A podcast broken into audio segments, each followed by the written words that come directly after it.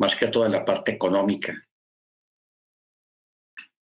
Entonces, prácticamente, hermano Michael lo ratificará, ya estamos entrando en una recesión causada por la inflación y agudizada por la guerra y todo lo que está ocurriendo allá en Europa. ¿Ok? Entonces, uh, realmente la, la, escritura, la palabra se cumple cabalmente y al mismo tiempo de que los juicios del Eterno son ineludibles. No se pueden eludir de ninguna manera. Bendito su nombre.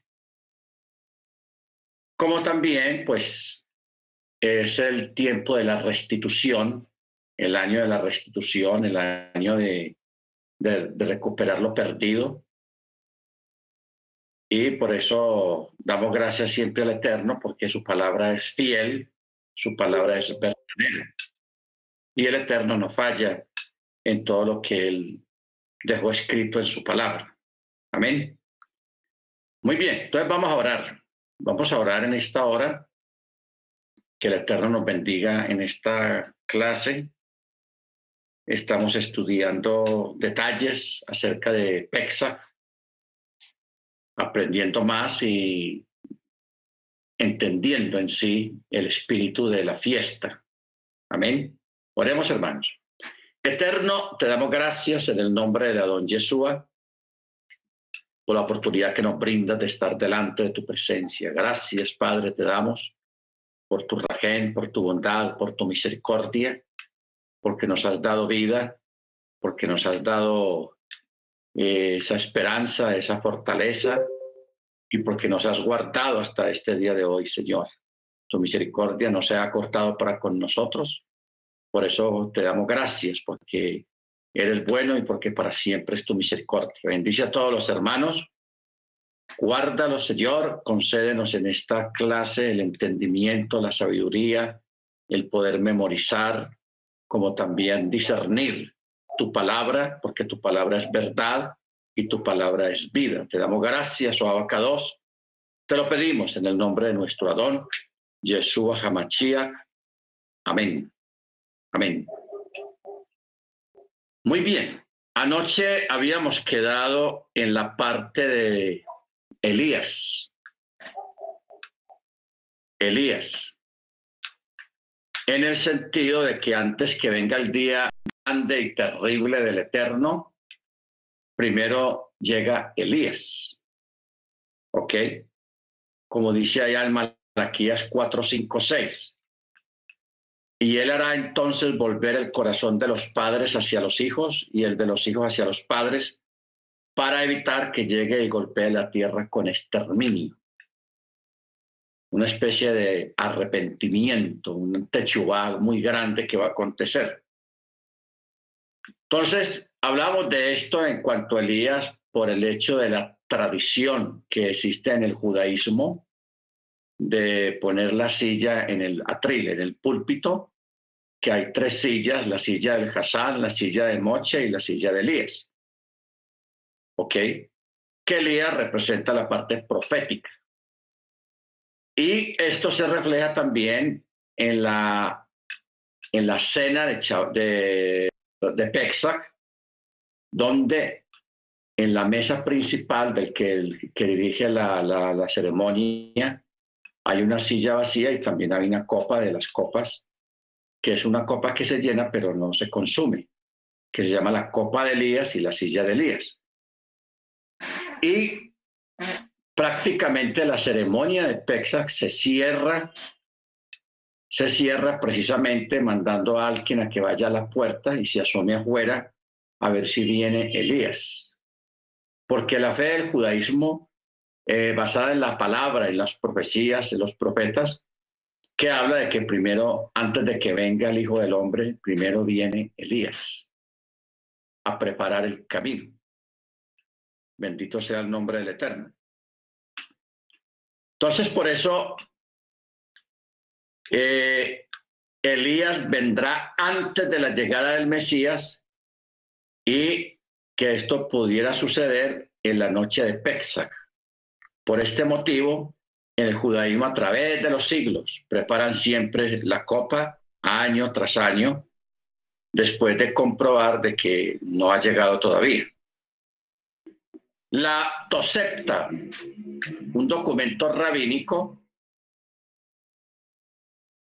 un documento rabínico eh, especifica que después de recitarse este versículo que dice, bendito aquel que viene en el nombre de Yahweh, Salmo 118, 26, expresando el, el deseo de la llegada del Mesías y de su salvación. Y todo concluye con un canto de alabanza al Elohim que redime a su pueblo. Bueno, ahora vamos a entrar en algo muy importante, hermanos, que trae, que ha traído muchos problemas, mucha controversia, digámoslo así, mucha controversia. Hay comunidades mesiánicas de la fe en Yeshua, en la Torá y la fe en Yeshua, que basan toda su ceremonia en la ceremonia judía y tratan de hacerla igual a como lo hacen los judíos. ¿Ok? Y eso no se puede ser así. ¿Por qué? Porque los judíos tienen, hacen la ceremonia basada todavía en el no cumplimiento para ellos de la venida del Mesías. Ojo con eso. El no cumplimiento de la venida del Mesías. Entonces, nosotros, para nosotros, creemos que Yeshua ya vino y fue sacrificado como el cordero de Pexac. Él ya vino. Entonces, por eso nosotros no podemos hacer la ceremonia igual a como lo hacen los judíos ortodoxos, por cuanto en ello está el vacío de que no ha venido el Mesías para ellos, por cuanto ellos no creen que Yeshua sea el Mesías.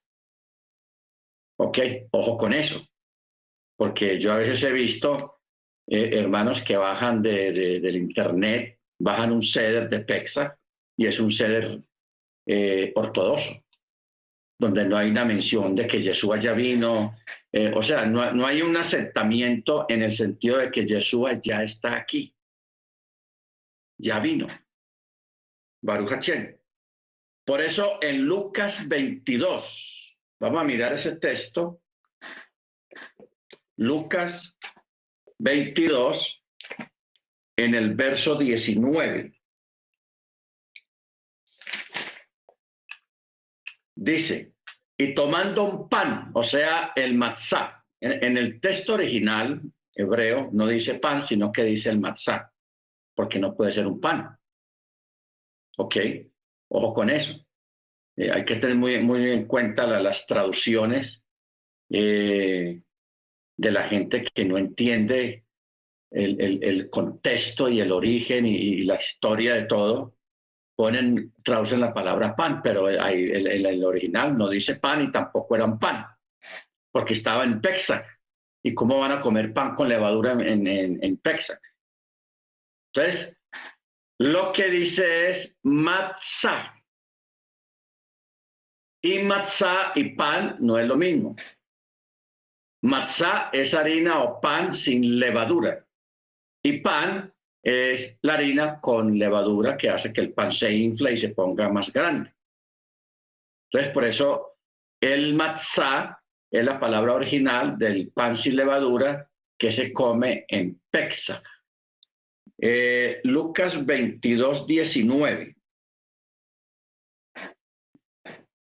Lucas 22, 19. Por ejemplo, cuando vamos aquí al, a una Biblia más hebraica, eh, ahí lo dice claramente. Lucas 22, 19 dice, y habiendo tomado matzá, después de haber orado, después de haberlo tomado, dijo la braja. barajá o la verajá, o sea, la bendición. Lo partió y les dio diciendo, esto es mi cuerpo, mi cuerpo que por ustedes es dado, hacer esto en memoria de mí. De la misma manera tomó la copa después de haber cenado, diciendo, esta es la copa del Brit Hadachá, en mi dam, que es derramada por ustedes. O sea, esta es la copa del nuevo pacto en mi sangre, dam, la cual es derramada por ustedes. ¿Ok? Ya por eso en el verso 21 ya habla lo de Yehudá, de Judas, dice, mas he aquí la mano del que me entrega está conmigo en la chulhan, o sea, en la mesa. Muy bien. Entonces, ya nosotros para hacer las alteraciones y los cambios, porque ya tenemos a, a Machía a bordo, lógicamente tenemos que ir al Brihadachá, evangelios, tenemos que ir a las cartas apostólicas y hacer las respectivas adaptaciones a el ceder de Pexa. Bendito sea el nombre del Eterno. Las adaptaciones, o sea, los cambios. Porque una cosa es Pexa sin Machía y otra cosa es Pexa con Machía. ¿Ok? Eso es lo que tenemos que tener en cuenta. Entonces, por eso no podemos tomar completamente la base o el ceder ortodoxo judío como una, como una base rigurosa para celebrar la fiesta de Pesach. No se puede, porque ellos todavía teniendo el velo delante de ellos en sus corazones y en sus ojos, ellos no creen que Jesús ya vino, que el cordero ya fue sacrificado. Ellos todavía están esperando ese cordero, pero para nosotros ya llegó el cordero, el cual fue presentado precisamente por Elías, por Johanán el inmersor. Cuando él en medio de la multitud ve que viene Jesús y lo, lo, lo extiende su mano y lo señala y dice, he aquí el Cordero de Elohim que quita el pecado del mundo. ¿Ok? Él lo señaló, como yo he dicho siempre. Johanán tuvo el privilegio o fungió como maestro de ceremonias en el sentido de que él fue el que tuvo el privilegio de presentar al mundo al Mesías. O sea, el mundo, la visitación que tuvo la Tierra, el planeta Tierra, de que el verbo se hiciera carne y habitara entre nosotros, eso es un privilegio muy grande que tuvo Judea de, tener semejante visita de un ser, de un ser extraterrestre porque Jesús mismo lo dijo, yo no soy de este mundo, ni tampoco soy de esta tierra. O sea que nosotros podemos mencionar esa palabra extraterrestre, porque Jesús, él mismo lo dijo, yo no soy de este mundo. Mi reino no es de aquí, de esta tierra, de este mundo, o de este sistema de cosas. ¿Ok? Bendito sea su nombre. Entonces, por eso Juan dentro de quien estaba el espíritu de Elías, porque el espíritu de Elías estaba dentro de Johanán, el inmersor. ¿Ok? Entonces, es muy, muy importante, hermanos, tener en cuenta esta parte de, del ceder de Texas, que no sea un ceder ortodoxo, que todavía tiene ese vacío, ese hueco, ese vacío de que el Mesías no ha venido para ellos. ¿Ok? Bendito sea el nombre de nuestro Adón Yeshua. Entonces, ¿qué sustituye esta conmemoración de la Pascua? Después de la celebración de la primer Pesach en Egipto, Yahweh estableció en el monte Sinaí un pacto con Israel mediado por Moche y ratificado con sangre, la sangre de los animales. El Eterno estableció en el monte Sinai un pacto con Israel, ratificado con sangre. Dice la escritura que cuando el pueblo lo aceptó diciendo, haremos todas las cosas que Yahweh nos ha dicho y obedeceremos.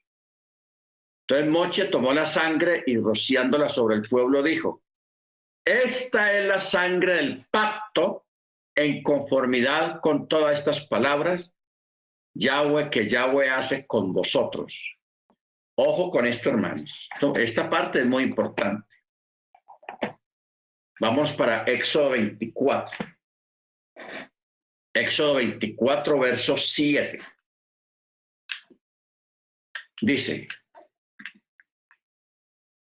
luego tomó el rollo del pacto y lo proclamó a oídos del pueblo, o sea, la Torá.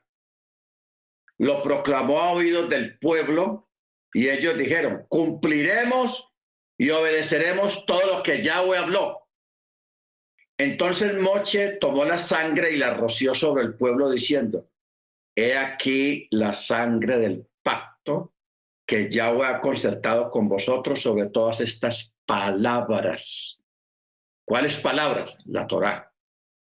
Pero mire el acto. Con la sangre de un animal, de un cordero, esa sangre él la roció al pueblo. La roció. Lógicamente todos no alcanzaron a, que les cayera siquiera una gota, porque estamos hablando de más de un millón de personas que habían allí y no alcanzaba, pero allí se estaba haciendo un pacto, rociando la sangre. Por eso dice, he aquí la sangre del pacto, ojo con eso.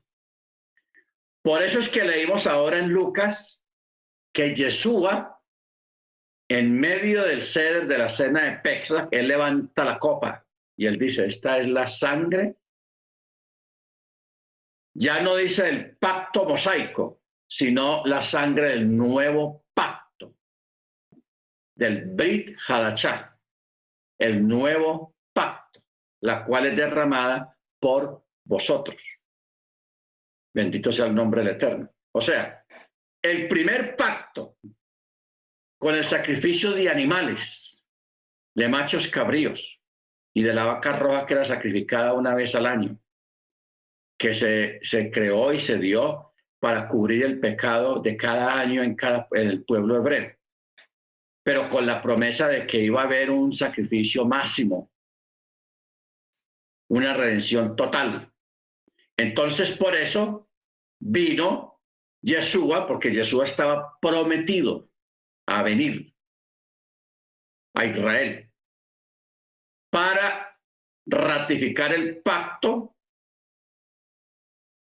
El primer pacto lo ratifica, pero viene y trae el nuevo pacto, que es el sacrificio de él mismo, como Cordero de Elohim que quita el pecado del pueblo.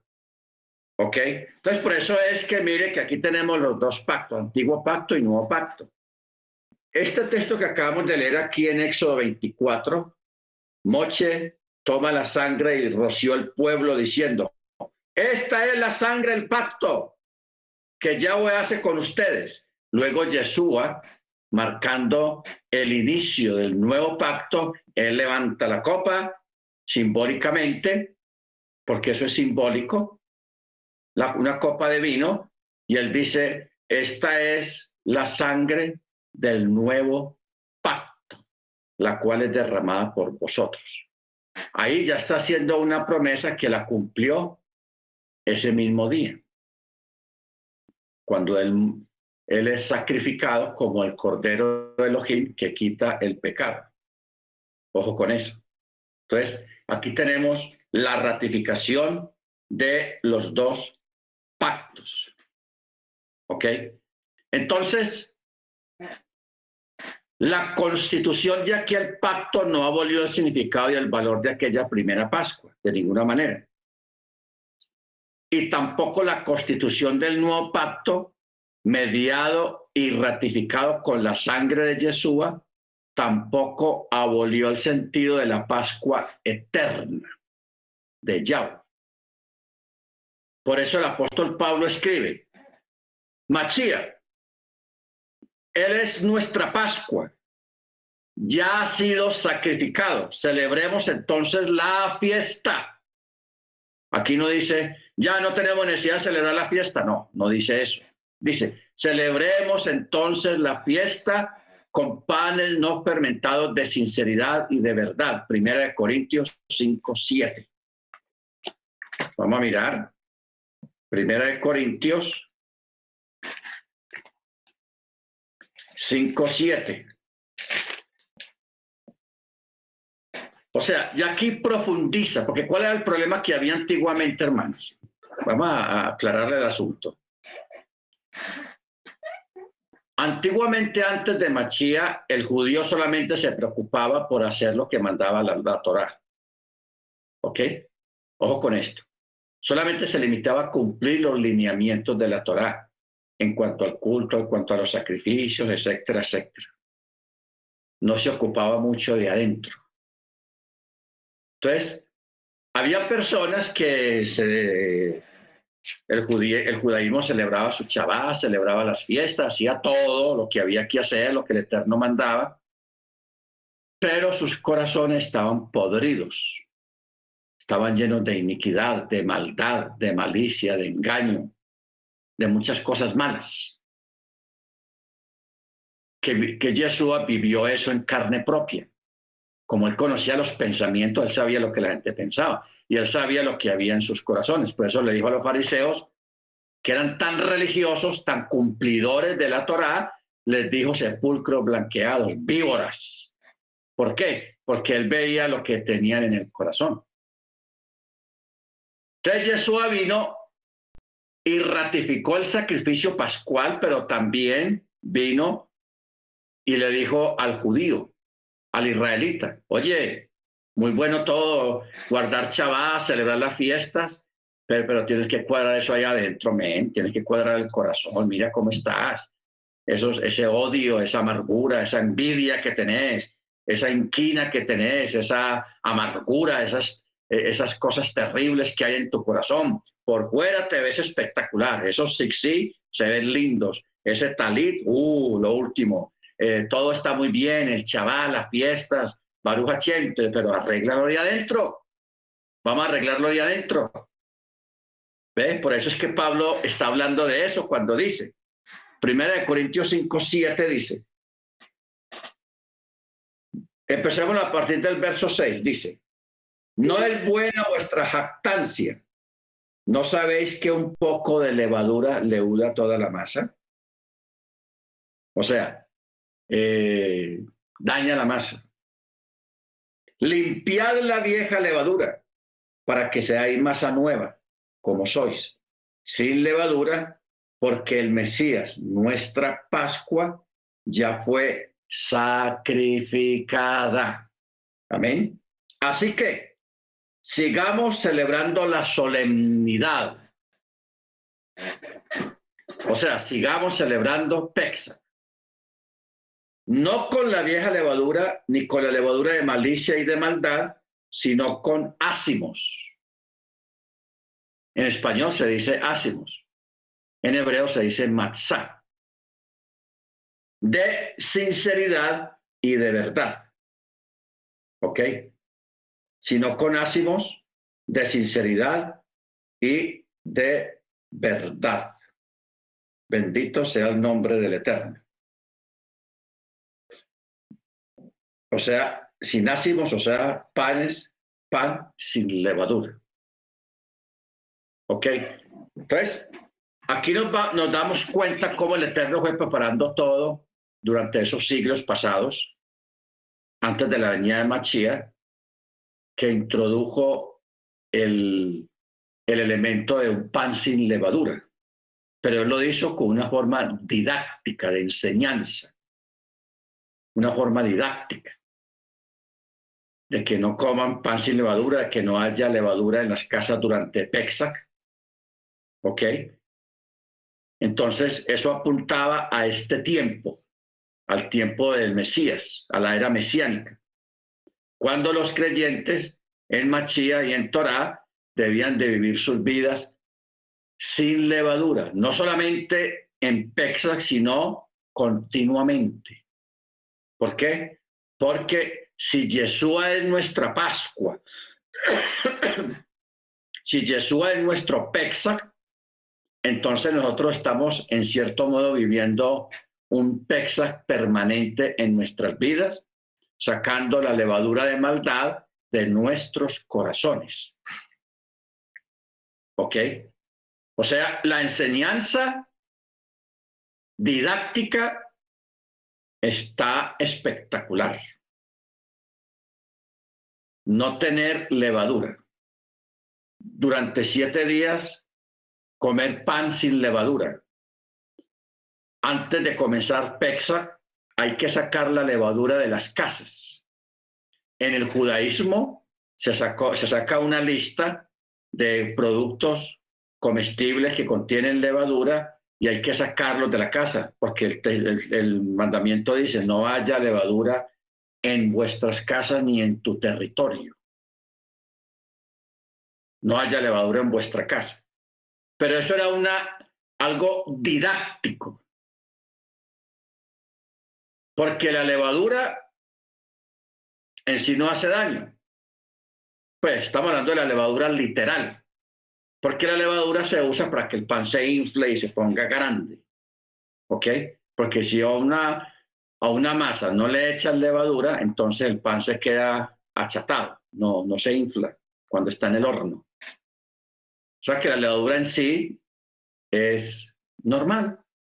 Y la levadura en sí no tiene nada de malo. Es el significado de la levadura, que es lo que tenemos que entender. ¿Qué significado qué propiedad espiritual le dio el Eterno a la levadura. Entonces, por eso mire usted tan perfecto el Eterno. Primero dio la parte didáctica que todavía se practica en este tiempo y se seguirá practicando aún de parte de nosotros, como un recordatorio. Cuando usted la otra semana, esta semana que comienza, porque esta semana que comienza ah, es cuando comenzamos a sacar la levadura, a partir del, del miércoles o del martes o del jueves, depende del tamaño de su casa y de su cocina, es cuando usted debe comenzar a sacar los productos que contengan levadura. ¿Ok? Entonces, estos días vamos a mandar la lista de productos que contienen levadura, etcétera, etcétera. Hay una, hay una lista ortodoxa y hay una lista no ortodoxa porque los ultraortodoxos incluyeron como levadura lo que es el arroz, los frijoles, el garbanzo algunos productos naturales, ellos les, les atribuyeron levadura. ¿Por qué le atribuyeron levadura a esos productos? Que porque esos productos cuando se fermentan o, o porque esos productos se fermentan. ¿Ok?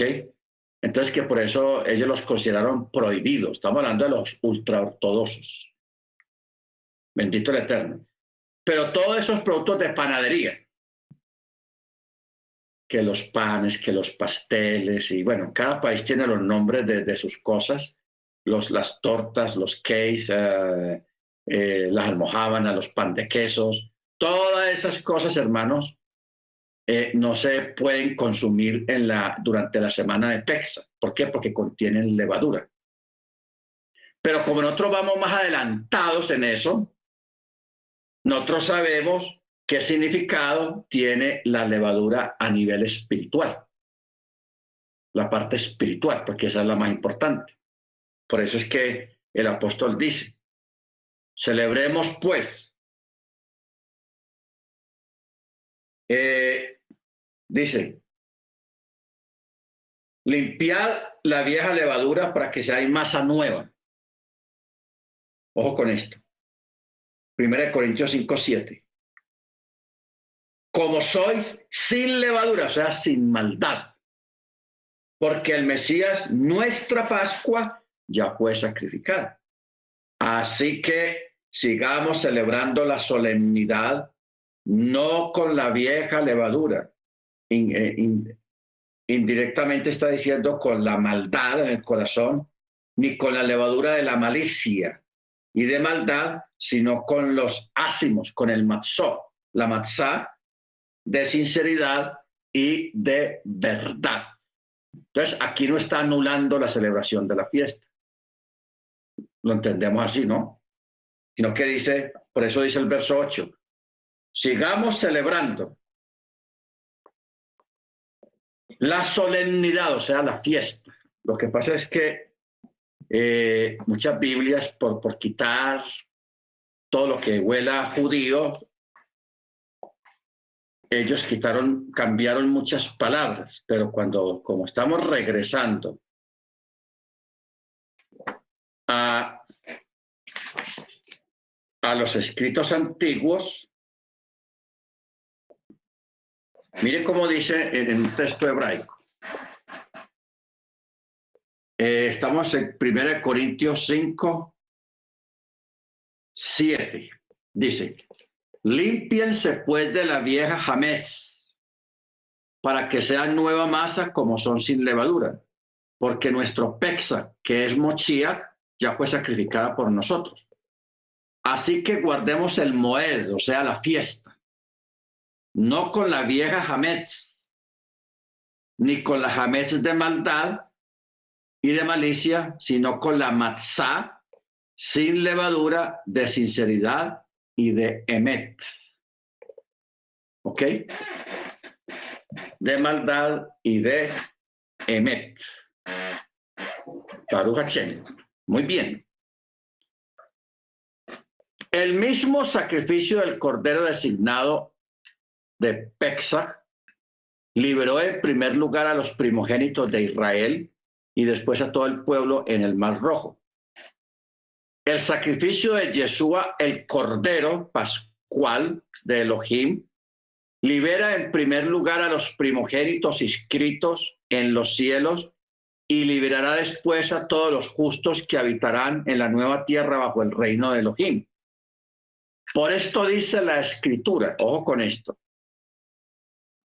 Por eso dice la escritura, vosotros os habéis acercado al monte de Sión a la ciudad del Elohim viviente, que es la Jerusalén celeste, a la entera asamblea de miriadas de ángeles, a la congregación de los primogénitos, inscrita en los cielos, al Elohim, juez de todos, a los espíritus de los justos que han sido hechos perfectos, a Yeshua, el mediador de un nuevo pacto, y a la sangre de aspersión que habla más elocuentemente que la sangre de Abel.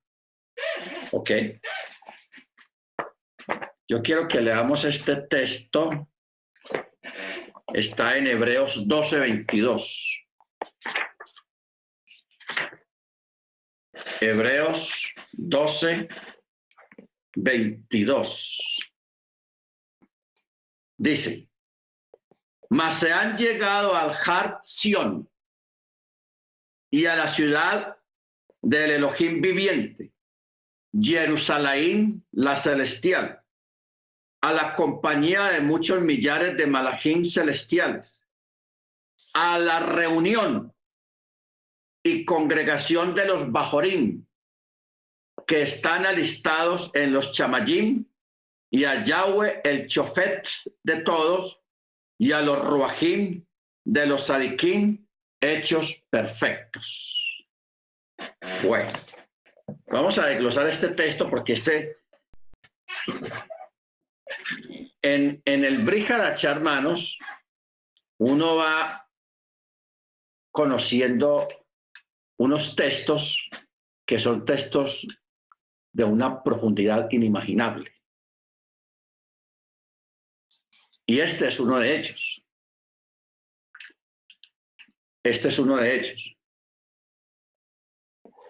Ah, porque esta porción, este texto, está hablando de cosas espirituales del mundo espiritual, netamente. Hebreos 12. Dice, primero, que os habéis acercado al monte de Sión. O sea, ¿qué es el monte de Sión primeramente? El monte de Sión es Jerusalén. Pero el monte de Sión está dividido en dos. la Jerusalén que hay allá en este momento, que está pisoteada, que está siendo... Uh,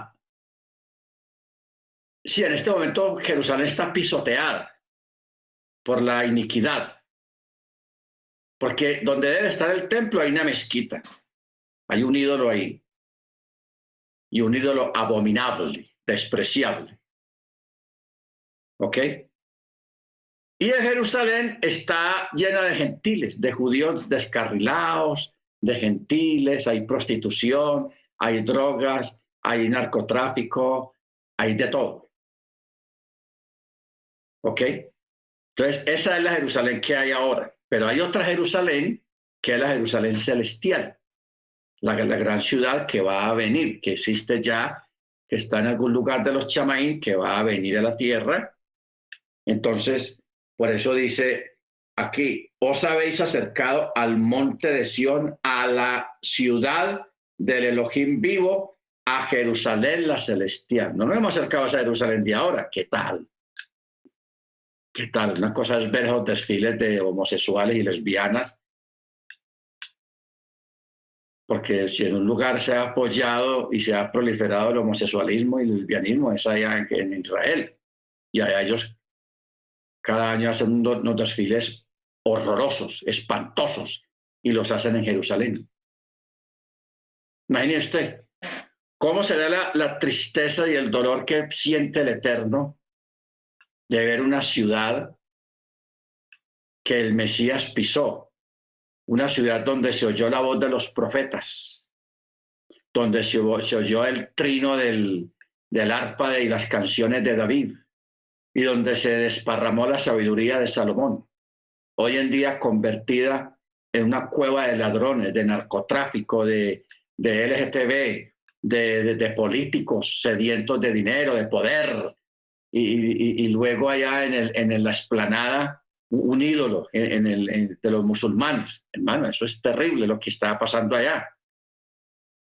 Pero aquí Pablo no está hablando de esa Jerusalén, él lo dice claramente la Jerusalén celestial, porque hay una ciudad celestial de la cual nosotros ya formamos parte como templo.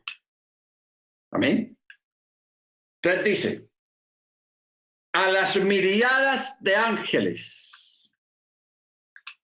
Y usted sabe que una miriada son 600 mil ángeles, porque Jerusalén, la Jerusalén celestial no está sola está rodeada de millones y millones de ángeles que la custodian, que están allí eh, asusando y, y adorando al Eterno. Bendito sea su nombre. Y dice, a la congregación de los primogénitos. ¿Quiénes son los primogénitos? Fueron los primeros creyentes en la fe, no en Yeshua, sino en el eterno, estamos hablando de los tiempos antiguos, estamos hablando de los patriarcas, ellos son llamados los primogénitos, ¿ok? Y los descendientes de los patriarcas, todos los que vivieron en fe, guardando la Torá, esos son llamados los primogénitos. ¿Quiénes? Quienes están inscritos en los cielos, o sea, en el libro de la vida. ¿Ok? Y dice, nos hemos acercado a Yahweh, juez de todos, y a los espíritus de los justos hechos perfectos, o sea, perfeccionados. Bendito sea el nombre del Eterno. Estamos en el verso 23. ¿Ok? Por eso aquí menciona a los roajim de los sadiquim hechos perfectos, de los sadiquim, o sea, los justos. ¿Y qué es un justo? Un justo, hermanos, ya lo hemos explicado, es una persona que guarda Torah, celebra Shabbat, vive, come kashrut, o sea, procura no contaminarse con ídolo ni comida inmunda. Come más o menos kosher. Guarda Torah, Shabbat, las fiestas del Eterno. Eso es un justo. Y nosotros, un creyente en Yeshua puede considerarse un doblemente justo, un creyente en Yeshua. ¿Por qué? ¿Por qué? Porque está guardando la Torá y porque está viviendo el cumplimiento de los salmos, los eh, la, la Torá, los salmos y los profetas, que hablaban de Yeshua que iba a venir para restaurar y para ratificar todas las cosas. Entonces, estamos, en una, eh, hemos, estamos viviendo dentro de una doble porción a la que vive el judaísmo. ¿Estamos entendiendo? Entonces, eso es un justo. O sea, cuando nosotros llegamos a un servicio de Shabbat o a una fiesta, hermanos, usted no se imagina lo que hay ahí, aparte de, los 5, 6, 20, 30 que hayan ahí. Ahí se llega a la compañía de los primogénitos inscritos, a los espíritus, a la compañía de los espíritus hechos perfectos. Nos ha rodeado de las miriadas de ángeles. Hermano, durante una fiesta no pensemos que somos los cuatro, cinco, diez o quince los que estamos ahí. No, a nivel espiritual ahí en ese momento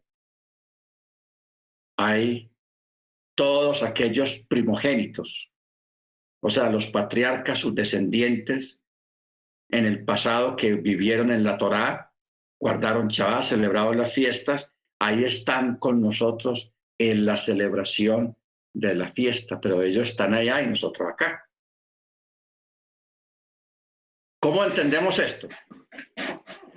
Nosotros formamos parte de un mundo material, literal. Y aquí venimos y celebramos la fiesta.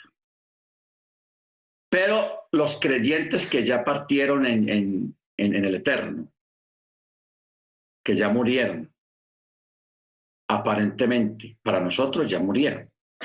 ¿Por qué? Porque no están en un cuerpo físico, pero sus ruach y su nechama están ahí. Ellos no mueren. Una, persona en Machía o en el Eterno nunca muere, no se muere, sino simplemente que se pasa de una dimensión a otra o de un estado a otro, pero están ahí. Entonces, ellos, cuando nosotros nos acercamos al trono, ellos están ahí, juntamente con nosotros. Cuando nosotros entremos a la fiesta de Pexa, ellos están ahí mirando.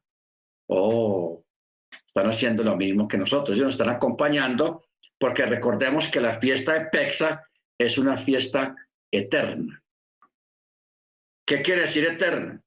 Que es una fiesta que no tiene, o sea, estas palabras dan a entender que la celebración de Pexa debe permanecer como un recordatorio eterno de liberación proporcionada primeramente al pueblo hebreo y luego al pueblo israelita, a la casa de Israel. ¿Ok? Por eso dice, este día tiene que ser para vosotros un memorial durante todas vuestras generaciones. Tenéis que celebrar a Yahweh una conmemoración y deberéis celebrarlo por decreto perpetuo Ustedes saben qué quiere decir decreto perpetuo, no tiene fin.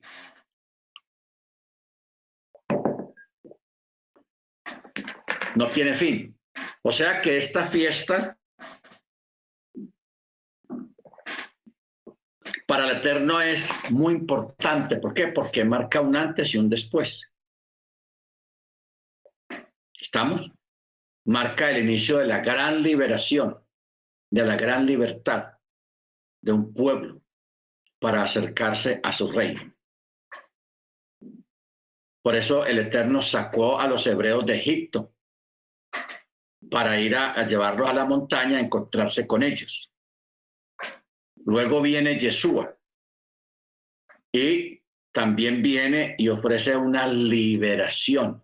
La primera liberación fue una liberación literal, literal de cuerpos sacarlos de un lugar a otro, sacarlos de una condición a otra.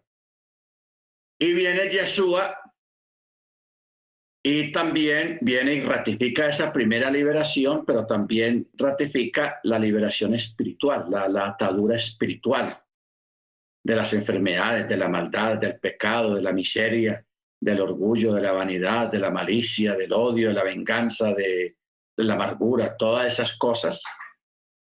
Esa es la, la, otra liberación que el ser humano necesitaba o que el pueblo hebreo necesitaba.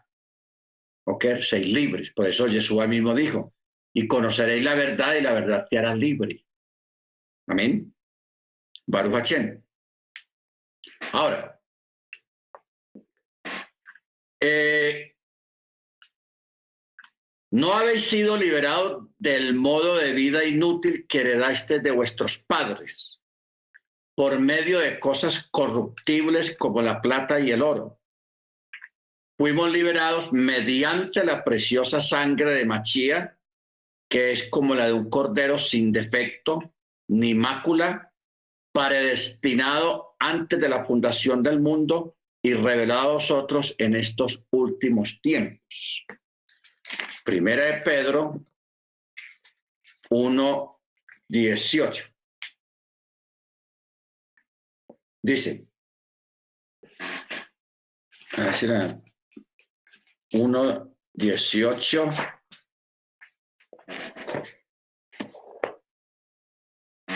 Dice, sabiendo que no fueron redimidos con cosas corruptibles, o sea, no fuimos comprados con moneda, ni con oro, ni con plata. Eh, dice, no, fuimos, no fueron redimidos con cosas corruptibles como plata o como el oro, de ese comportamiento espiritual inútil recibido por la tradición de sus abot, por la tradición de sus abot.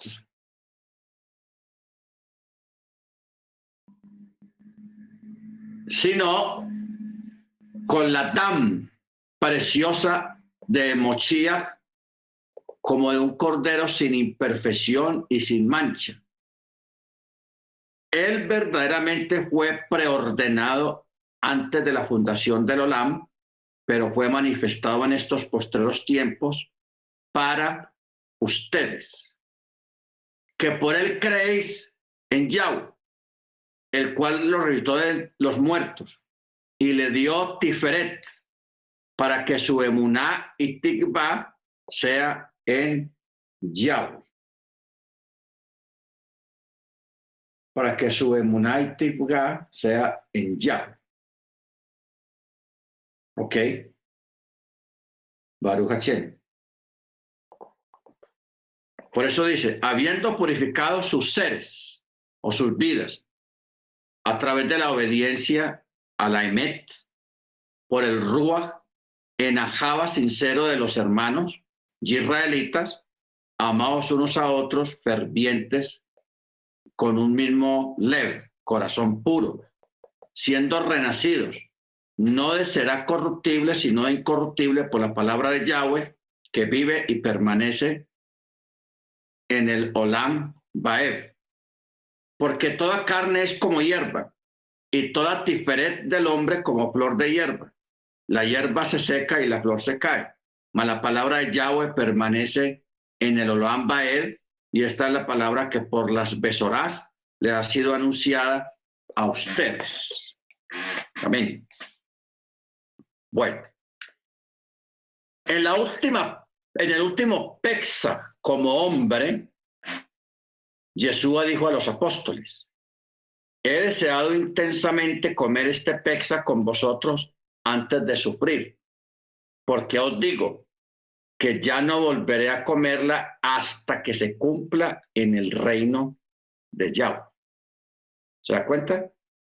Por eso hay otro pexa y hay más pexa en el reino. Después de que todo esto se acabe, allá en el, en el reino en la eternidad se va a, se va a seguir celebrando Pexa. ¿Por qué?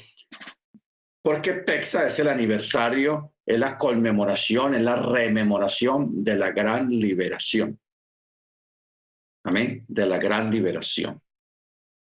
Baruch estas palabras nos dan a entender que la celebración de Pexas debe permanecer como un recordatorio eterno de la gran liberación accedida o proporcionada al pueblo hebreo, así como el Eterno lo declaró a través de Mochi, cuando dijo al pueblo, este día tiene que ser para vosotros un memorial. Durante todas vuestras generaciones tenéis que celebrar a Yahweh una conmemoración. Debéis celebrarla por decreto perpetuo Sucederá que cuando entréis en la tierra que ya os entregará, según su palabra, seguiréis observando esta celebración. ¿Qué tenemos aquí, hermano? Aquí tenemos algo muy curioso. El Eterno le da el Pexa y la Torah al pueblo antes de que entren a la tierra prometida. Yeshua viene y ratifica la Torah y nos da esa liberación también antes de entrar al reino. O sea, al reino milenial, al milenio. O sea, es una repetición de todo, hermanos. Uno ve todo esto y uno ve que todo se repite. Bendito sea su nombre. Ahora, eh, en las en las escrituras se halla la palabra Pexac 25 veces en el Brihadachá. Y también en los textos de los evangelios sinópticos hace referencia a la fiesta de Pexac. Si analizamos abiertamente la declaración, Machía es nuestra Pascua, ya ha sido sacrificado, celebremos entonces la, la fiesta con panes no fermentados de sinceridad y de verdad.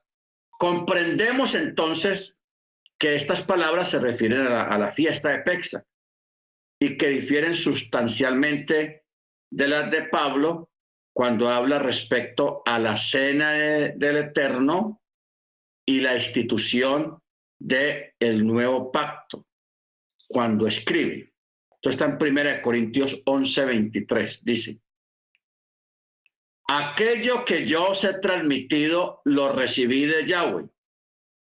Y es que la noche en que fue entregado, Yeshua tomó el pan y después de dar gracia lo partió y dijo, esto significa mi cuerpo que he entregado en favor vuestro, hacer esto en memoria de mí. Y después de haber cenado, tomó también la copa y dijo, esta es la copa, esta copa significa el nuevo pacto en virtud de mi sangre. Cada vez que la bebáis, hacedlo en memoria de mí, de manera que cada vez que coméis el pan y bebéis la copa, estáis recordando la muerte de Yeshua hasta que Él venga. Bueno, ¿qué es lo que estamos ahora mirando acá, hermanos? Sucede y pasa que los creyentes en Yeshua del primer siglo introdujeron una nueva celebración. Ojo con esto, introdujeron una nueva celebración. Pero esa nueva celebración nace del Shabbat. que si uno pudiera atreverse a decir, no sería una nueva celebración, no sería una nueva celebración en sí, sino darle un significado más profundo al Shabbat. ¿Ok? Porque hay gente que se confunde, hay personas que se confunden y, y esta porción de 1 Corintios 11, 23 piensan que está hablando de la fiesta de Pexa. ¿Ok? que está hablando de la fiesta de Pexa. De una forma indirecta, sí, pero a través de esa celebración y de esta eh, introducción que Yeshua mismo hace. Porque en el antiguo pacto, en la fiesta de Pexa, no se decía, esta es mi sangre o este es mi cuerpo. No, eso nunca existió pero Yeshua le da el significado. le da significado e introduce esa normativa dentro de Pesach y dentro del Shabbat, del significado del pan y el vino en el Shabbat y el significado del pan y el, y el vino en la fiesta de Pesach. Bendito el Eterno. ¿En qué sentido lo vemos esto? Que en la congregación del primer siglo, en la Keilah del primer siglo, acudiendo a estas palabras de Pablo, los hermanos cuando se reunían en Shabbat a celebrar la fiesta de Shabbat o el día de Shabbat, ellos después de que terminaba el Shabbat, eh, ya le dieron un sentido más profundo a la copa de vino y al pan. ¿Ok? Al pan. Entonces, por eso él dice aquí al final de esta porción, de manera que cada vez que coméis el pan y bebéis la copa, estáis recordando la muerte de Yeshua hasta que Él venga.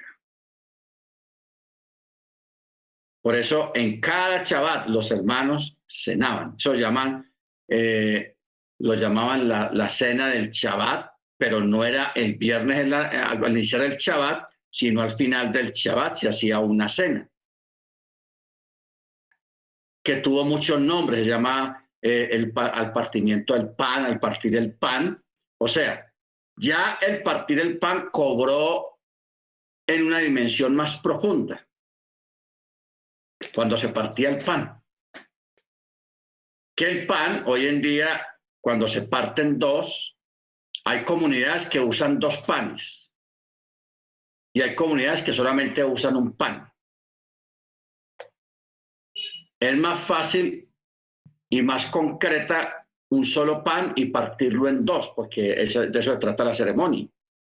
Las comunidades que hacen dos panes todavía están apegados a la, tradición rabínica, porque no han entendido qué significa eso de partir el pan, que Jesús lo hizo. Por eso hizo. Y él bendijo el pan y lo partió. Y dijo, ¿qué fue lo que dijo? Este es mi cuerpo, el cual es partido por vosotros. Ojo que mira la palabra que usa Yeshua, el cual es partido por vosotros. Entonces, algunas personas que no han entendido estas palabras de Yeshua usan en el ceder de, de, de Shabbat, usan dos panes, pero eso no es correcto. Es un solo pan y ese pan se parte y se forman dos tipificando y significando o simbolizando el cuerpo del Mesías, el cual fue partido por nosotros. Por eso dice, haciendo esto, recordáis la muerte de Yeshua hasta que Él venga. Entonces, por eso, en la Keilah del primer siglo se acostumbraba era partir el pan, tomar el vino, pero ya con un nuevo símbolo. Ya no es la tradición rabínica, sino que ya no es tradición, sino el símbolo que representa el vino y el símbolo que representa el pan. ¿Ok? Ahora, en armonía con esto, los creyentes de los dos primeros siglos celebraban las dos conmemoraciones por, separado, como lo refieren los escritos. ¿Ok? O sea, el primer día de la semana, que es el domingo, el llamado domingo, porque antiguo, eh, recordemos algo. En la época antes de los apóstoles, en la época mosaica, y en la época de los reyes, la palabra lunes, martes, miércoles, viernes, sábado, domingo, eso no existía. Era primer día, segundo día, tercer día, cuarto día, el quinto día, sexto día y séptimo día. Los días de la semana no tenían nombres. Eso de los nombres, lunes, martes, miércoles, jueves, viernes, eso, eso lo, lo introdujo el catolicismo. ¿Ok? Eso fue introducido por el catolicismo pagano y cada día, cada nombre de cada día corresponde a un, a un, a una, a un dios pagano, a un ídolo. Si uno me pone a mirar cada, día de la semana, el, el, el, sábado es de Saturno, el domingo es el día del sol. Y, y así cada, cada día es, es, en honor, tiene nombre en honor a un, a un Elohim, a un dios pagano. Bendito sea el nombre del Eterno. Pero en la época de Machía, era el primer día de la semana, el segundo día, el tercer día, el cuarto día, era por números. No pensemos que, que, que, que Jesús o los apóstoles decían, hermano, nos vemos el domingo. No, eso no existía. Se dice el primer día de la semana, que es después del Shabbat. Cuando termina el Shabbat, ahí comienza el primer día de la semana. Ya luego Constantino y el catolicismo le puso nombre pagano a, los días de la semana y ahí quedó hasta este tiempo. Pero que usted me, venga a decir que la Biblia dice la palabra domingo, eso no existe. En las Biblias modernas tal vez, pero los, en los escritos antiguos, originales, no.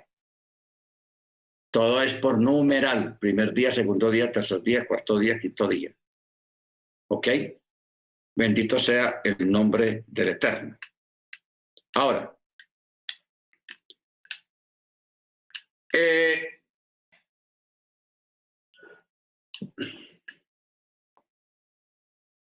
mire cómo comenzó la desviación de todo esto. Estábamos hablando hace un momento que al cierre del Shabbat se acostumbraba a hacer la cena y partir el pan y tomar el vino. Y, y se hacía una comida. O sea, sábado en la noche o sea, el primer día de la semana. Con el tiempo, el catolicismo cuando se metió ahí, ellos dijeron, no, ¿para qué hacerlo en la noche del sábado? Pasemos eso para el domingo. Entonces ahí comenzaron las misas de 6 de la mañana, la misa de 8, la misa de 10, la misa de 12, todo eso. Y en y en los eh, comunidades protestantes evangélicas ya se les llamó la dominical la escuela dominical o el servicio dominical. Primero, inicialmente se le decía servicio dominical. Y ya un poco más reciente se le acuñó la palabra la escuela dominical. ¿Ok? Entonces, ya esa gente ya renuncia al Shabbat, renuncia a la cena de Shabbat al partimiento del pan al terminar el Shabbat, entonces ya de ahí se instaura el dominis día, el día eh, eh, dominis, o sea, el día domingo, el día del sol, en honor al sol. ¿Ok? Baruch Ahora, vamos a mirar, por ejemplo, unos relatos que están en los mismos, en, el mismo hechos de los apóstoles. Dice en Lucas, después de los días de los ácimos, o sea, los panes sin levadura, está hablando de, de Pexa, nos embarcamos en Filipos y al cabo de cinco días nos unimos a ellos, o sea, a los discípulos que se habían adelantado y, lo estaban esperando en Troas, donde pasamos siete días y en el primer día de la semana estando nosotros reunidos para el partimiento del pan. O sea, el sábado en la noche, porque el sábado en la noche ya es el primer día de la semana, que se reunían los discípulos para celebrar la fracción del pan, o sea, el partimiento del pan. Vámonos para Hechos, capítulo 20, verso 6. Dice, 26. En el primer día de la semana, reunidos para partir el pan, Pablo les hablaba disponiéndose a salir al día siguiente y prolongó el mensaje hasta la noche. ¿Cuándo pasó esto? Sábado en la noche. Por eso dice hasta el día siguiente. Que ahí fue cuando un muchacho eutico, Pablo como que le gustaba alargarse en sus sermones, en sus enseñanzas, y se fue hasta casi la medianoche hablando y un muchacho que estaba sentado en una ventana se durmió y ¡pum! se fue a dar abajo y se mató. Por eso dice el verso 9. A cierto joven que estaba sentado en la ventana llamado Eutico, lo iba dominando el sueño profundo mientras Pablo disertaba largamente, hasta que rendido por el sueño cayó desde el tercer piso abajo y se mató. Entonces Pablo bajó y se tendió sobre él y abrazándolo dijo, no se alarmen, que su alma está en él. Y subió luego y después de partir el pan y comer, habló largamente hasta el alba, o sea, se quedaron todavía uh, hasta la madrugada. Y partió. ¿Ok? Y salió. Esto ocurre sábado en la noche. O sea, nosotros no podemos mirar la Biblia con mente occidental de que el domingo comienza a las 12 de la noche. No, estos son relatos en que el almanaque se usaba de otra manera, el, el, el, tiempo se, se, determinaba de otra manera, especialmente en Israel. Por eso está hablando el primer día de la semana, que es el sábado de la noche, que comienza el primer día de la semana, que para nosotros es el domingo cuando se reunieron para partir el pan. ¿Ok? Entonces, ahí habla de reunidos para la fracción del pan. Lucas alude a la celebración de la cena, lo mismo que Pablo cuando escribe. La copa de la bendición que nosotros bendecimos no es la participación de la sangre de Machía, y el pan que comemos y partimos y comemos no es la comunión con el cuerpo de Machía, porque solo hay un pan y nosotros que somos muchos, al participar todos de un mismo pan, hacemos todos parte de un mismo cuerpo. Por eso es que todavía hoy en día se parte el pan y luego se, que cada uno tome su pedacito de pan es una forma de conmemorar la muerte de Yeshua y al mismo tiempo participar de la comunión del cuerpo del Mashiach, porque estamos comiendo del mismo pan. Por eso es que es un solo pan, simplemente que se parten dos, porque aquí no habla de, participamos de, de los mismos panes, hablando en plural, sino que siempre habla en singular de un solo pan. Bendito el Eterno. Entonces, ahí viene una pregunta, ¿de dónde viene entonces la costumbre de algunas comunidades judías y mesiánicas que usan dos panes? Esa es una costumbre ortodoxa, que tiene su origen y tiene su historia, el, por qué usan dos panes y no uno, como, como, como lo estipula la escritura, o sea, nosotros usamos un solo pan porque así lo está especificando la palabra. Porque ese pan se parte.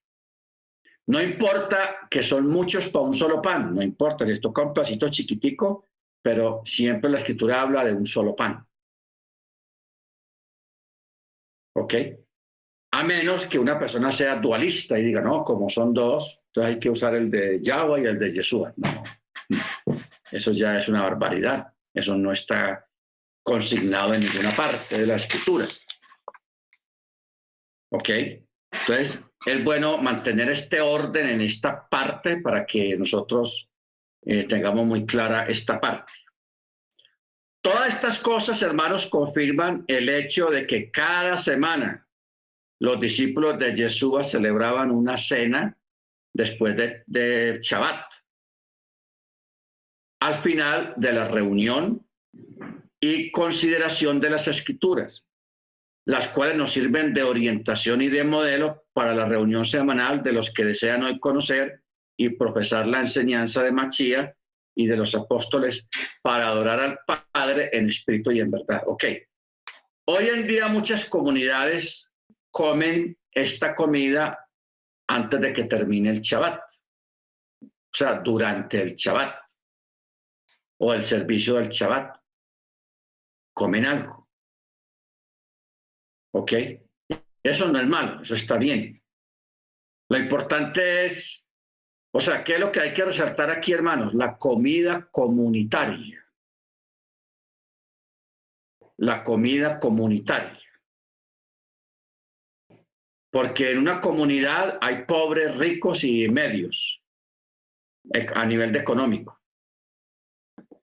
Entonces, los apóstoles, guiados por el Rúa, ellos eh, determinaron celebrar estas comidas comunitarias donde todos compartíamos la comida que lleváramos, porque ¿qué estuvimos leyendo la semana pasada sobre el problema que había en la, en la, en la congregación de Corinto?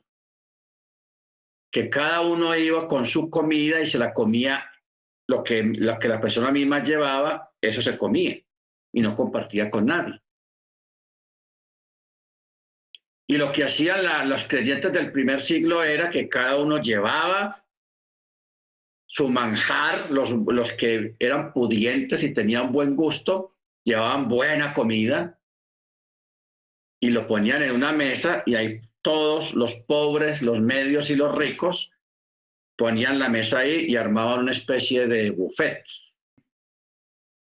Y cuando llegaba la hora de comer, cada uno cogía, pero no de su propia comida, sino de comida del otro, comida de aquí, comida que trajo el hermano Peralonso, la, la, hermana Petra, el hermano Margarita, la hermana, en fin, lo que cada uno iba llevando como un buffet y ahí comían todos para establecer una armonía social y una armonía económica y que nadie llegara allá con sus ínfolas de que, ah, no, yo soy de la alta y yo no como sino lo que yo produzco, lo que yo, lo que yo hago, porque lo compré en tal tienda y para dejar esas bobadas, hermanos, para que la gente de esas bobadas y aprenda a comer a nivel comunal.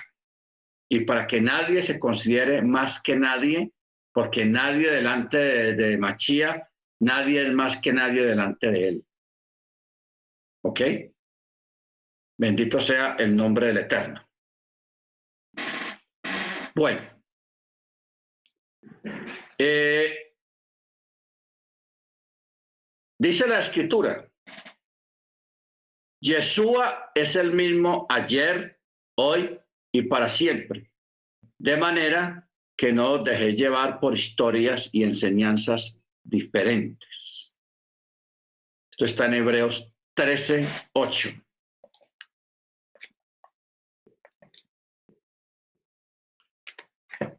Hebreos 13, 8 que dice, Yeshua Hamachia es el mismo ayer y hoy por los siglos. No sean llevados por enseñanzas diversas y extrañas, pues mejor es que el corazón sea fortalecido con la gracia, no con el régimen de alimentos del que no sacaron ningún provecho los que lo observaban. Y tenemos un altar del cual no tienen derecho a comer los que sirven al tabernáculo porque los cuerpos de los animales cuya sangre es llevada por el sumo sacerdote al lugar santísimo como ofrenda por el pecado, son quemados fuera del campamento. Por lo cual, también Yeshua, para santificar al pueblo a través de su propia sangre, padeció fuera de la puerta.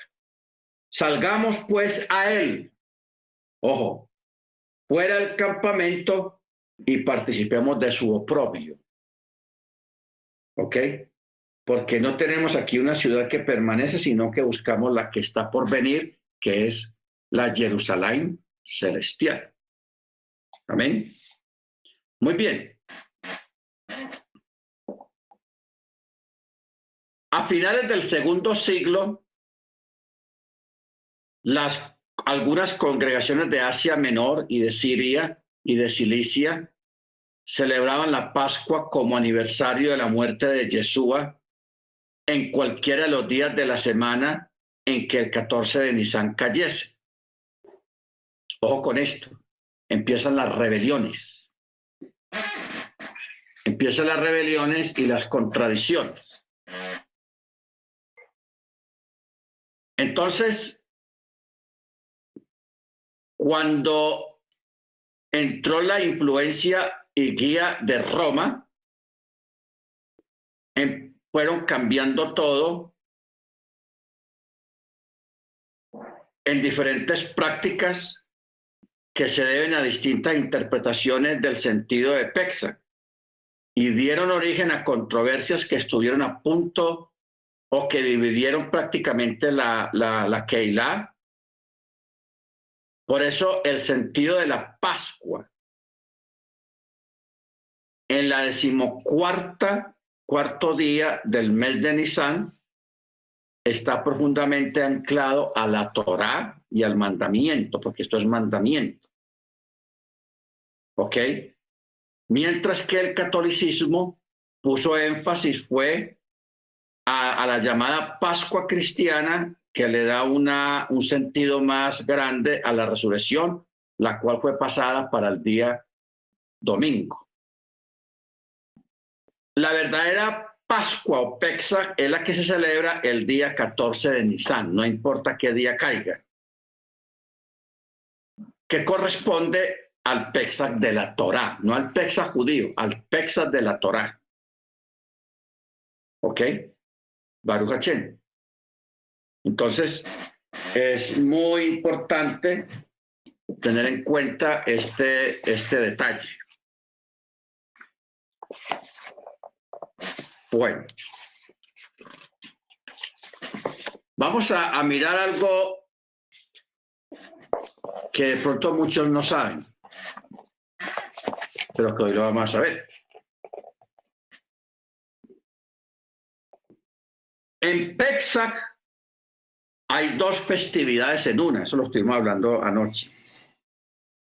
Una era la fiesta agrícola llamada Hag Hamatzot, o sea, la fiesta del pan ácido.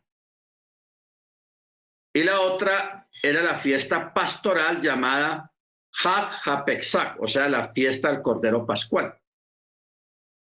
Ambas festividades se desarrollaron independientemente en primavera, en el mes hebreo de Nisan.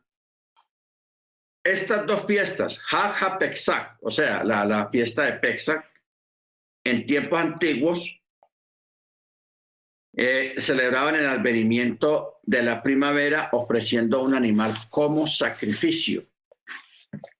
En la escritura, Moche ruega al faraón que permita a los hebreos salir hacia el desierto para poder realizar su fiesta en honor al, Eterno.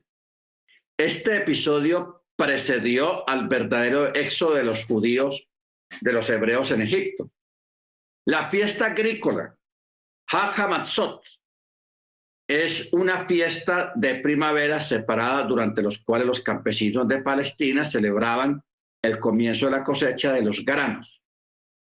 Antes de cortar los granos ponían de lado todo amasijo agrio, o sea, fermentado, a cambio apartado de la levadura para poder leudar el pan. Entonces, la, eh, fiesta de Pexa, que está establecida en Éxodo 34-25 de Éxodo, pasó a ser identificada y establecida en el sentido de que aquella noche el Eterno pasó sobre las casas, encima de las casas de los hebreos, que por fe habían sacrificado un animal y habían untado con la sangre del animal los dinteles de las puertas el, ángel de la muerte pasó por sobre esas casas y no las tocó.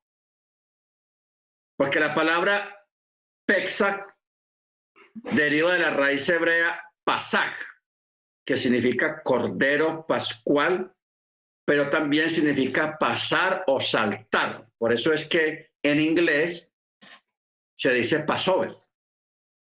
Y Passover en inglés quiere decir eh, pasar por encima, pasar por, por alto, pasar por alto. O sea, no tener en cuenta los que están ahí abajo. No a nivel de olvido, sino a nivel de no tocarlos. Porque los que marcaron sus casas, el primogénito no murió, pero los que no marcaron las casas, en este caso las casas de los egipcios, todo primogénito que hubiera ahí de un animal o de un ser humano, murió, murió. Bendito sea eh, el Eterno. Bueno, vamos a hacer unas preguntas. ¿Por qué se realizan colectas de caridad conocidas como Maot Hitim antes de Pesach? Porque antes de Pesach eh, se acostumbra realizar obras de caridad antes de Pesach. Estas obras de caridad tienen por objeto ayudar a los israelitas pobres para que puedan tener con qué conseguir su pan y vino y, también preparar la cena, porque eh, toda festividad de Pesach tiene que tener comida, hermanos. Ahí tiene que haber comida, porque de eso se trata. ¿Ok? El término Maot Hitim significa dinero para el trigo, que se necesita para hornear las matzah para Pesach. Dado que los judíos no comen en Pexa pan o productos que fermentados, se estableció un fondo especial para asistir a los menesterosos en la adquisición de los que se necesita para Pexa. La costumbre de donar dinero para el fondo de Maot Hitim es muy antigua y se basa en la regla talmúdica de aquellos que tienen mucho dan y aquellos que no tienen suficiente toman. Por eso le dice Maot Hitim. Los que tienen mucho dan y los que tienen poco toman de lo que los otros dan. Entonces, ¿cómo, se, cómo cumplimos nosotros esta, esta misbah? De que usted debe de averiguar. Ojo todos, porque aquí los que estamos aquí vivimos en diferentes lugares. Usted debe de averiguar qué hermanos o qué persona de la comunidad no tiene para celebrar PEXA o está en una necesidad.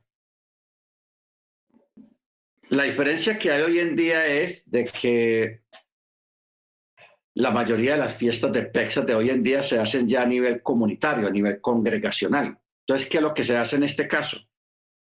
El Moré, el rabino, con tiempo, le pide una cuota a los hermanos, una ofrenda especial para eh, hacer una comida comunal, contratar a alguien que prepare la alimentación y que todos vayan y ahí ya todo está servido, la comida. ¿Ok?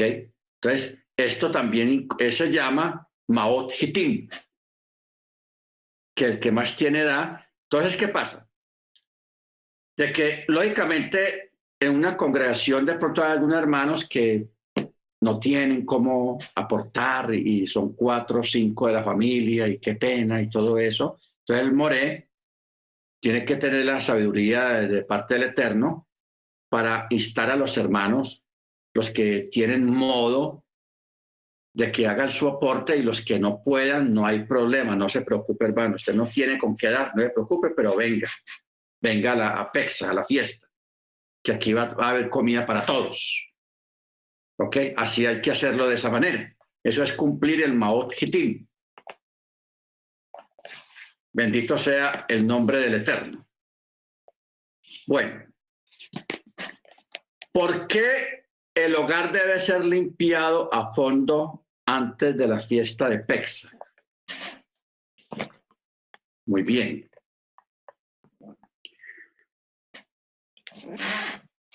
Tres o cuatro días antes de la fiesta hay que buscar en toda la casa ah, productos, comida, galletas, harina, todo lo que haya ahí que tenga levadura. No es para que usted lo tire a la basura, no. Usted lo empaca en una caja y si usted puede, usted coge todo eso que tiene levadura, que es comida, porque eso no es nada malo, es pura comida, y usted lo puede regalar a una familia no creyente, tiene que ser una familia, porque ¿qué tal un creyente regalarle la levadura a otro creyente? ¿Ah? ¿Cómo queda eso?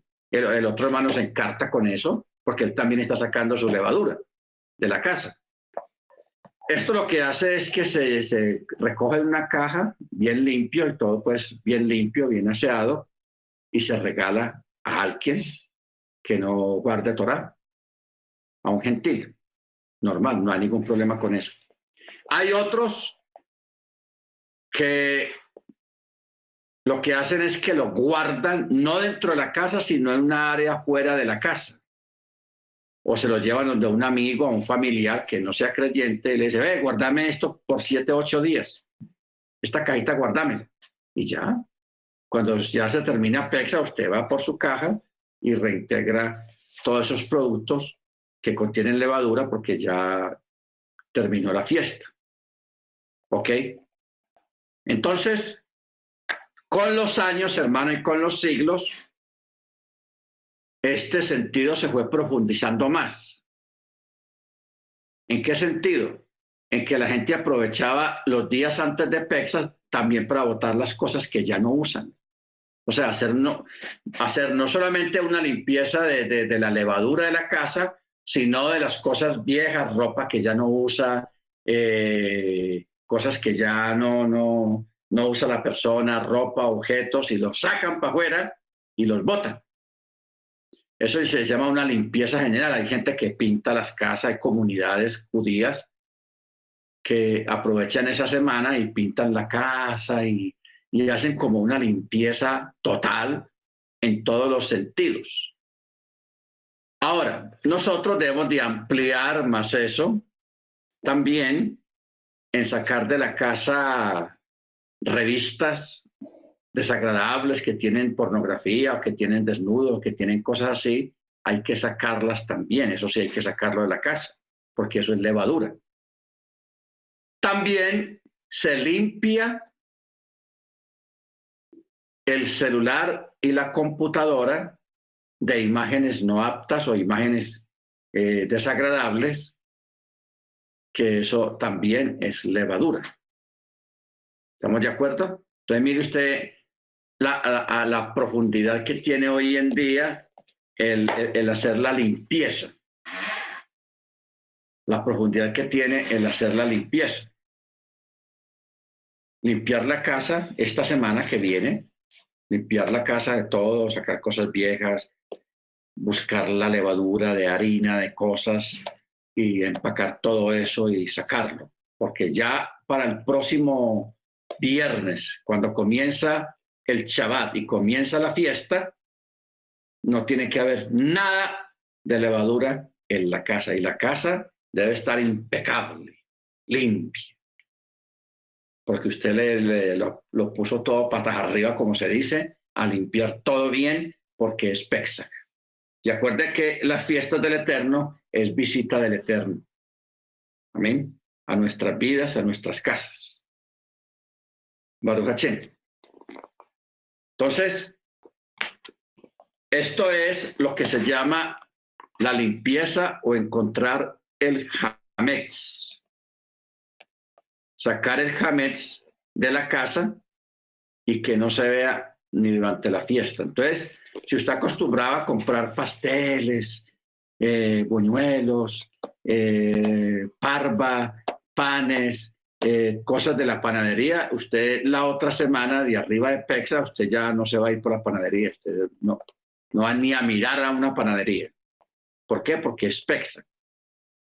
Entonces, en esa semana, hermanos de Pexas, hay que tener mucho cuidado con las visitas, que usted vaya de visita a una casa y que a usted le ofrezcan, ah, vea un chocolatico ahí con pan, ah, con pan. Con eh, pan de queso, con cosas así. O sea, e, en esa semana de PEXA, hermano, para evitar problemas y malentendidos y penas y cosas, es mejor no hacer visitas a casas de, de no creyentes durante esa semana. Porque durante toda esa semana no se puede comer nada que contenga levadura. Ni puede entrar nada en su casa que contenga levadura. Si usted va a recibir visita de una persona no creyente en la semana de PEXA y usted no puede decirle que no, al menos dígale, no me vaya a traer pan ni parva ni nada de panadería, como usted quiera decirle, pero le advierte a la persona porque eso no puede entrar a su casa durante PEXA. ¿Ok? Bendito sea el nombre del Eterno. Bueno, ¿por qué hay diferencias de opinión respecto a qué alimentos pueden ser consumidos en PEXA? Originalmente, la comunidad askenazí se consideraba Hametz solamente cinco tipos de granos. El trigo, la cebada, la avena, el farro y el centeno. Esos eran los cinco productos que los askenazis consideraban hametz, o sea, leudantes. Entonces, las autoridades postalmúdicas, o sea, los gaonitas, los de Gaón Vilma, que es un grupo muy famoso judío, los gaonitas, ellos agregaron el arroz, las leguminosas, o sea, los kidniot, a este grupo. ¿Qué son las leguminosas? Frijoles, arvejas y el fruto de cualquier planta de la familia de los guisantes. Las comunidades sefardíes no aceptaron la limitación impuesta por los gaonitas. ¿Cuáles, cuáles limitaciones? De incluir el arroz, eh, los frijoles, las arvejas y los guisantes. Ellos no aceptaron eso porque los principales productos de esas localidades eran justamente el arroz y las leguminosas. Entonces, hoy en día, los judíos sefardíes comen tanto leguminosas como el arroz en pexa y los askenazíes se abstienen de hacerlo. Bueno, ¿cuál es el asunto aquí con esta discusión rabínica acerca de estos productos? Los productos sí que no se deben de consumir lógicamente, son eh, algunos granos, el trigo, la cebada, la avena, el farro y el centeno, porque eso sí es, sí tiene, sí, sí leuda. Entonces viene la pregunta, ¿por qué los gaonitas si aceptaron, incluyeron en la lista el arroz, los frijoles, las arvejas? ¿Por qué sí lo aceptaron los gaonitas? Porque ellos, los gaonitas, decían, bueno, si yo dejo unos frijoles ya cocinados y los dejo cinco días, se fermentan, ¿cierto? Y es la verdad, se fermentan. Pero no son leudantes. El frijol no es leudante, no es, no, es del tipo de levadura. Ahora, nosotros no vamos a incluir dentro de la prohibición los frijoles, las lentejas, las arvejas, no, lo vamos a incluir. Pero los que no son más que todos los productos que sí contienen directamente levadura. Nosotros, eh, nosotros tenemos la lista porque siempre cada año les damos la lista, la enviamos por el WhatsApp para que los hermanos sepan, porque de verdad que hay muchos productos que contienen levadura. ¿Ok? Así sea una mínima porción, pero la, la, contiene. Porque es que la levadura, o sea, uno se da cuenta que hay dos productos que son como muy necesarios para fabricar muchos tipos de alimentos. Una es la levadura y la otra es la, grasa de cerdo. Usted ve que la grasa de cerdo se la meten en una gran cantidad de productos, que porque le da un sabor yo no sé cómo. Igualmente la levadura se utiliza en, el procesamiento de muchos productos que hay en el mercado. Entonces, por eso hay que tener una lista de esos productos para uno no tenerlos o uno sacarlos de la casa. Esos son los productos que si uno los tiene en la casa, hay que sacarlos y guardarlos en una caja fuera de la casa si usted no los va a regalar. Amén. Ahora, eh, hay algunas comunidades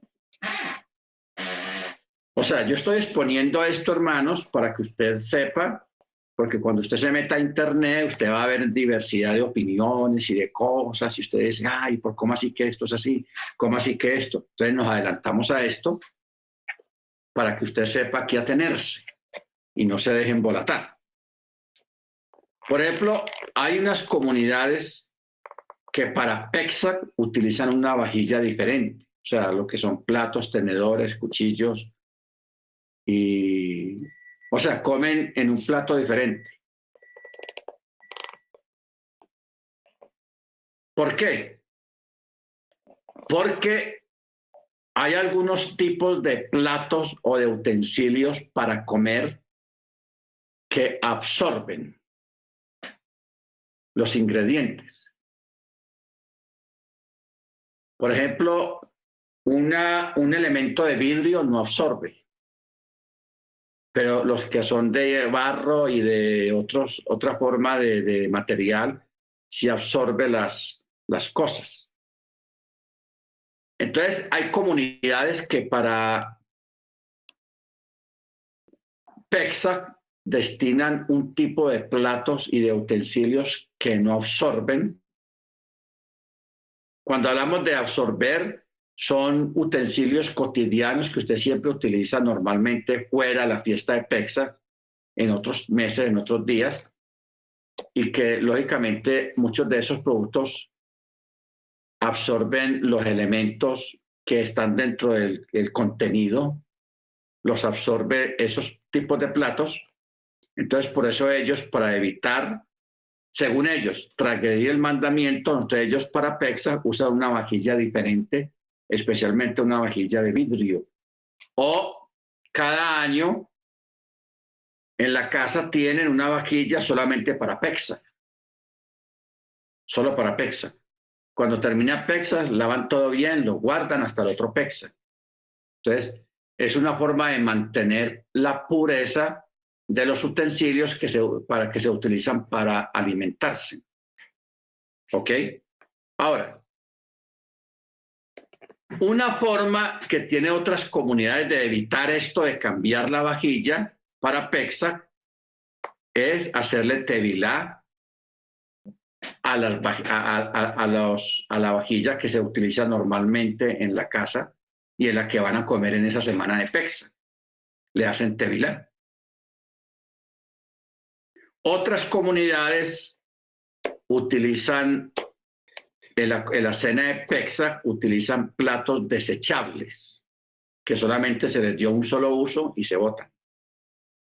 Platos, eh, platos desechables. Bueno, hay muchas formas, hermanos, pero muchos se acostumbran más bien es hacerle tevilá a la vajilla que van a utilizar para Pexa y luego después de Pexa pues siguen utilizando la vajilla normalmente porque ya la le hicieron tevilá. Ese tevilá se le llama cacherización, o sea, convierte la vajilla kosher, la vuelve en kosher de esa manera. Que es una manera más práctica para el que no tenga mucha economía y no tenga esa facilidad de tener una vajilla solamente para pexa. Si usted puede y tiene la facilidad económica de tener una vajilla aparte solamente para pexa, hágalo. Muy bueno, y estoy de acuerdo con eso. Solamente para PEXA. Y mire que eso es una extensión del Shabbat, porque aquí hemos enseñado que la copa en la que se toma el vino, eh, o sea, el kidús, la toalla con la que se seca para el netilad yadajim, solamente se usa es para eso, no sé, la toalla de Pexa para secar las manos no es la toalla que la misma que usted se va a secar cuando se baña, cuando se ducha, no. Esa toalla solamente es para Pexa, eh, para el, el, el para el lavado de manos, no más para eso. Y el kidus, o sea, el vaso donde se toma el vino, también es solamente para Shabbat o para otra fiesta del Eterno. Ah, que llegó domingo o el lunes o un miércoles, llegó una visita y voy a usar el vaso de Pexa o de, o de Shabbat. No. O sea, porque esos son artículos que son separados, consagrados para las festividades, para cosas sagradas. ¿Estamos de acuerdo? Bendito sea el nombre del Eterno. Bueno, vamos a aprovechar estos minutos porque hay que seguir con esto esta semana sobre asuntos de PEXA, pero vamos a escuchar inquietudes, preguntas que algún hermano tenga, eh, como hicimos anoche en la clase. ¿Quién tiene algo que afirmar o preguntar acerca de lo que estamos tratando en cuanto a la fiesta de PEXA? Bien, pues. Soy Grace. Diga. Tengo una pregunta. La, la copa que es de Elías, que no se va a tomar, al final, ¿qué se le hace? A esa copa se le echa un poquito de vino,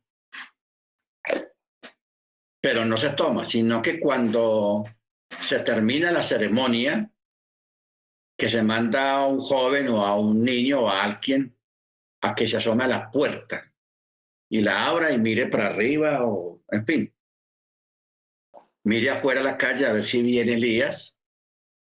Entonces, cuando el niño dice, ah, no, no viene Elías, entonces ahí es cuando se da terminada la ceremonia, entonces el contenido de ese vino se derrama. Puede ser en cualquier parte, si hay una mata o en la hierba o donde sea, no se toma, porque esa copa no se toma.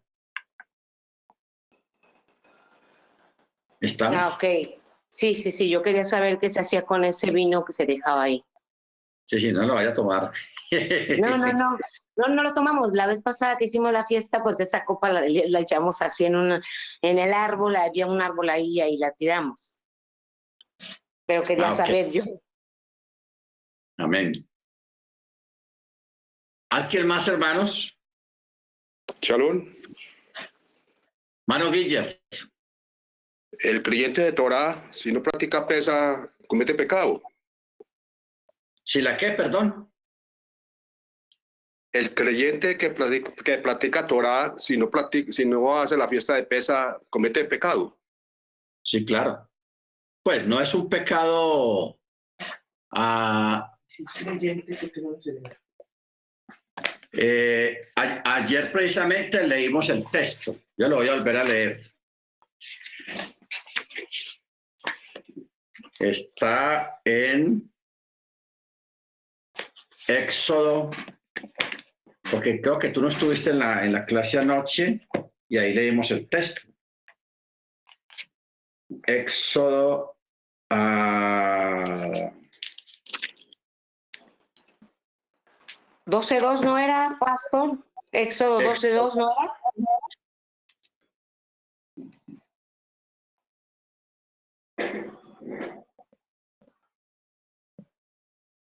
Eh, a ver. Leímos, leímos números 9.9.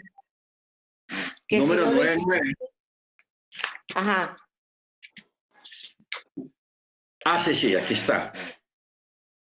Dice así, número 99.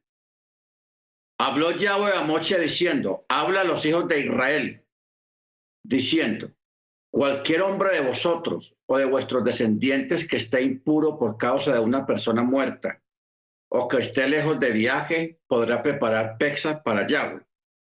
Lo preparará en el segundo mes el decimocuarto día del mes por la tarde y la comerá con panes sin levadura y hierbas amargas. Esto, esto es, aquí está hablando del Pesach Chení. No dejarán nada de él para la mañana siguiente, ni le quebrará hueso alguno. La prepararán conforme a todo el estatuto de Pesach. Pero el hombre o la persona que esté limpio, o sea, que no tenga ningún impedimento para celebrar Pesach, que no esté de viaje, y deja de preparar Pesach, tal persona será cortada de su pueblo por cuanto no presentó en su tiempo señalado la víctima para Yahweh, esa persona cargará con su pecado. Entonces, Pesach es una de las fiestas que es mandatoria.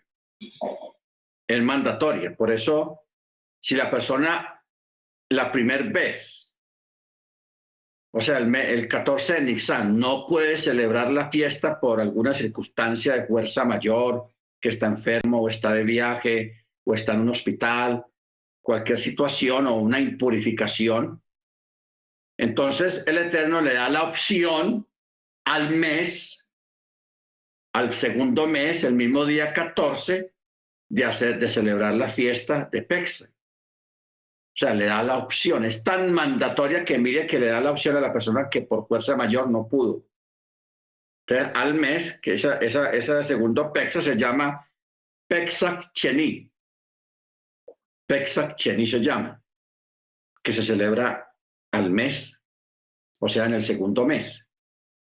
Y dice que la persona que no lo hizo, que no presentó su ofrenda o, su, o celebró la fiesta, esa persona cargará con su pecado. Pero primero dice, si deja de preparar la Pascua, tal persona será cortada de su pueblo. O sea, ¿por qué es mandatorio y por qué es una falta, una transgresión a la Torah no celebrar Pesach? Por el significado que tiene la fiesta, porque ahí Pesach, hermanos, prácticamente es del Eterno. ¿En qué sentido el eterno? Que el eterno es la causa de, la fiesta. Y que Yeshua vino precisamente para ser el Cordero Pascual. Y eso es un máximo sacrificio, eso es una cosa muy grande que nosotros debemos de valorar.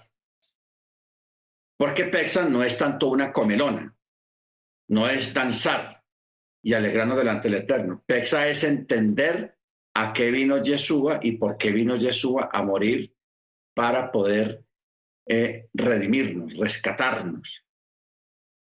Entonces, por eso el mandatorio Pexa. Y es una infracción a la Torah no celebrar Pexa. Amén. Bueno, ¿alguien más quiere eh, preguntar algo?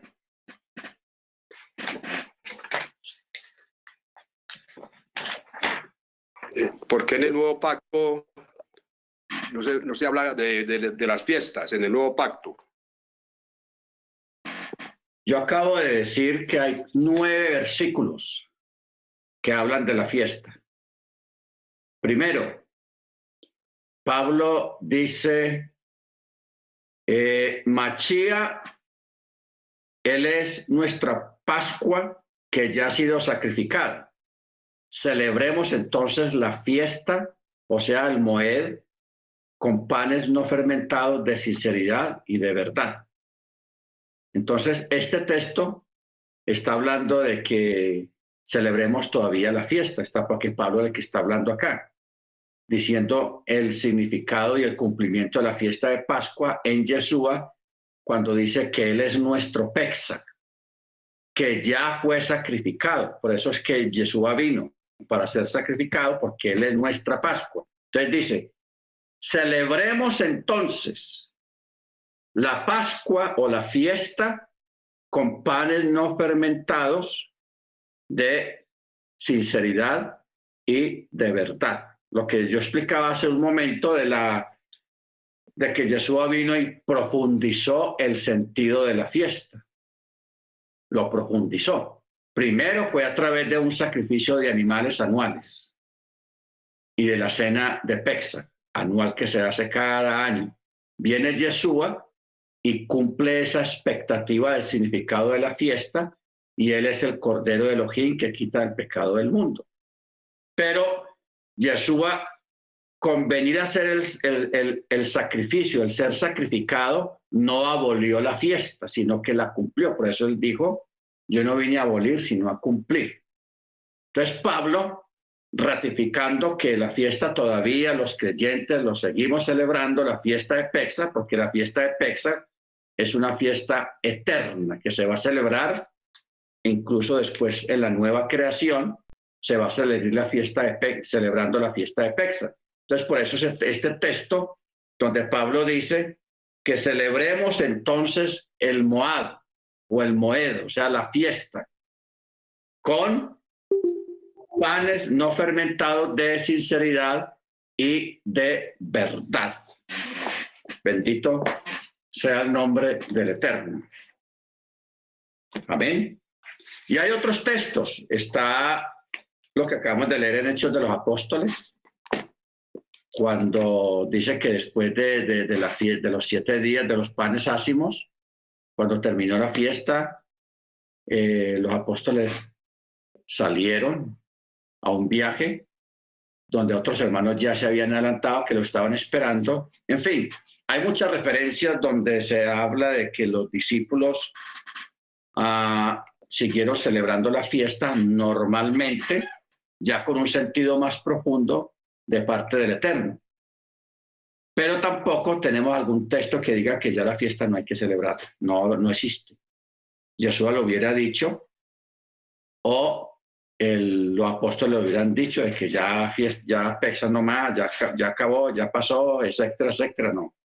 La fiesta es una fiesta eterna que se sigue celebrando aún después de que se acabe todo esto. Amén. Muy bien, hermanos, vamos a, hacer el, el cierre de este día. Amén.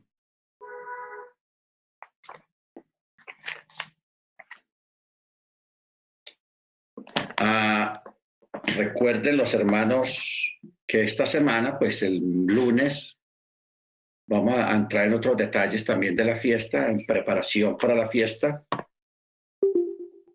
en el sentido de la, del tevilá, de muchas cosas, porque la fiesta, como es una fiesta que dura siete días o ocho días, tiene muchos detalles y muchas cosas que debemos de tenerla en cuenta para hacer las cosas bien, porque es para el eterno. Amén. Muy bien, hermano eh, familia Rubio, mano Dagoberto, mano Amparo, el pibe y Sarita. La hermana. La hermana Rubí no está, ella está en, en otro lado.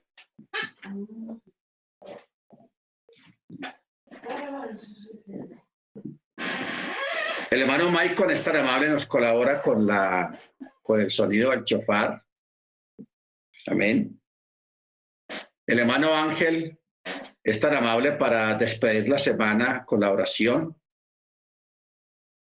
Amén. Y el hermano Álvaro nos colabora para orar por eh, este mes que comienza, o sea, eh, Rosjodés, y este año que comienza y también por el comienzo de la semana. Mene hermano Alba, hermano Ángel, la semana que termina. Entonces, hermano Dagoberto y familia, bien pueda.